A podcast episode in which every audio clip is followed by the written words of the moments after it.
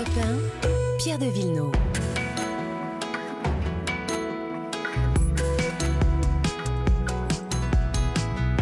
Cinq lynx ont été retrouvés morts ces 15 derniers jours dans le Jura, percutés par des voitures. Euh, Virginie, l'association qui, s'occupe de recueillir, de protéger aussi ces animaux très rares en France, réclame une nouvelle signalisation sur les routes.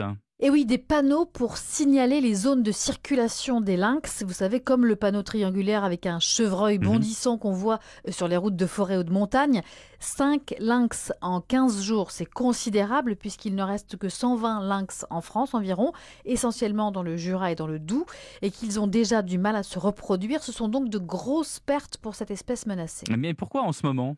Eh bien, il y a un élément d'explication, c'est que c'est la saison du rut, donc les lynx se déplacent beaucoup en ce moment pour s'accoupler, et il y a une augmentation de la circulation routière également de 2 à 4% selon les départements chaque année, donc les risques augmentent mathématiquement. Alors, à quoi ça ressemble précisément un lynx? Euh, Le directeur du seul refuge en France pour les lynx, le centre d'Athénas, nous le décrit, Gilles Moine. Alors un lynx, c'est un, un gros chat à queue courte, tacheté euh, de, la, de la taille d'un berger allemand ou d'un setter, si vous voulez. Hein, il y a 70 cm au garrot et euh, une vingtaine de kilos. Un animal euh, assez discret qui se nourrit de proies d'assez grande taille jusqu'au chevreuil en fait. Pour vous donner une idée, le territoire d'un lynx recouvre au minimum 12, 15 communes. Un- ça représente 150 km au minimum.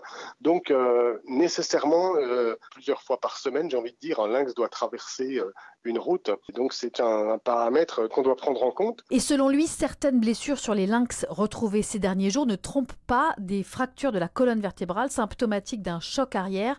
Ça voudrait dire que ce sont des animaux qui couraient devant les voitures, donc, et qu'ils auraient été percutés intentionnellement sur la route. Mais qu'est-ce qui réclament tous ces qui, qui protègent justement les lynx Alors, il demande que des panneaux soient installés sur les routes dans au moins une centaine de communes du Doubs et du Jura Mhm. au printemps et à l'automne, au moment où les lynx se déplacent le plus.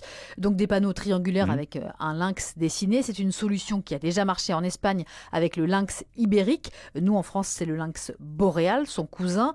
Ils ont déjà fait faire une maquette. Ils essaient euh, maintenant une maquette du panneau. Ils essaient maintenant de convaincre les communes une par une, euh, au moins une centaine de zones clés où les routes sont particulièrement dangereuses pour ces animaux sur les 1500 communes du territoire du lynx dans l'est de la France. Parce qu'il faut bien insister là-dessus, Virginie, le risque, c'est que l'espèce s'éteigne.